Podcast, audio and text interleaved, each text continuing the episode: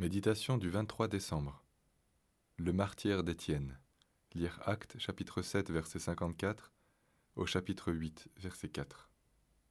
Étienne, rempli d'Esprit Saint, fixa les regards vers le ciel et vit la gloire de Dieu, et Jésus debout à la droite de Dieu.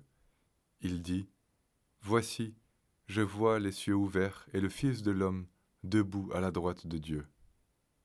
Ils crièrent alors d'une voix forte en se bouchant les oreilles, et ils se précipitèrent tous ensemble sur lui, le chassèrent hors de la ville et le lapidèrent. Le texte de la lapidation d'Étienne est bouleversant. Étienne reçoit une révélation particulière, la puissance de l'Esprit lui permet de voir l'invisible. Le ciel ouvert correspond en tout point à ce qui est écrit, notamment dans l'Épître aux Hébreux. Pour notre foi, il est vital que des hommes de chair et de sang en aient reçu une vision claire. Nous sommes donc devant un miracle authentique, édifiant, mais aussi devant ce qui précipite cette lapidation, un supplice dont on a aujourd'hui beaucoup de mal à imaginer l'horreur. Avec Étienne, nous nous retrouvons au cœur de la vie du serviteur de Dieu.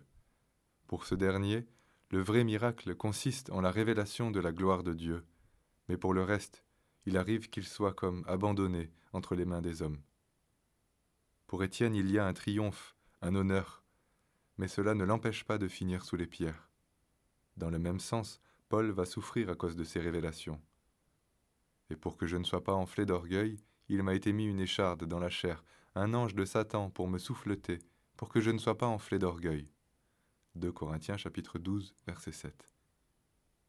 Qu'il est difficile d'accepter un tel paradoxe paralysés que nous sommes par la crainte des hommes, par le désir de sauver notre vie et de devenir quelque chose dans l'existence, ne devons-nous pas reconnaître que nous connaissons peu le miracle de la révélation?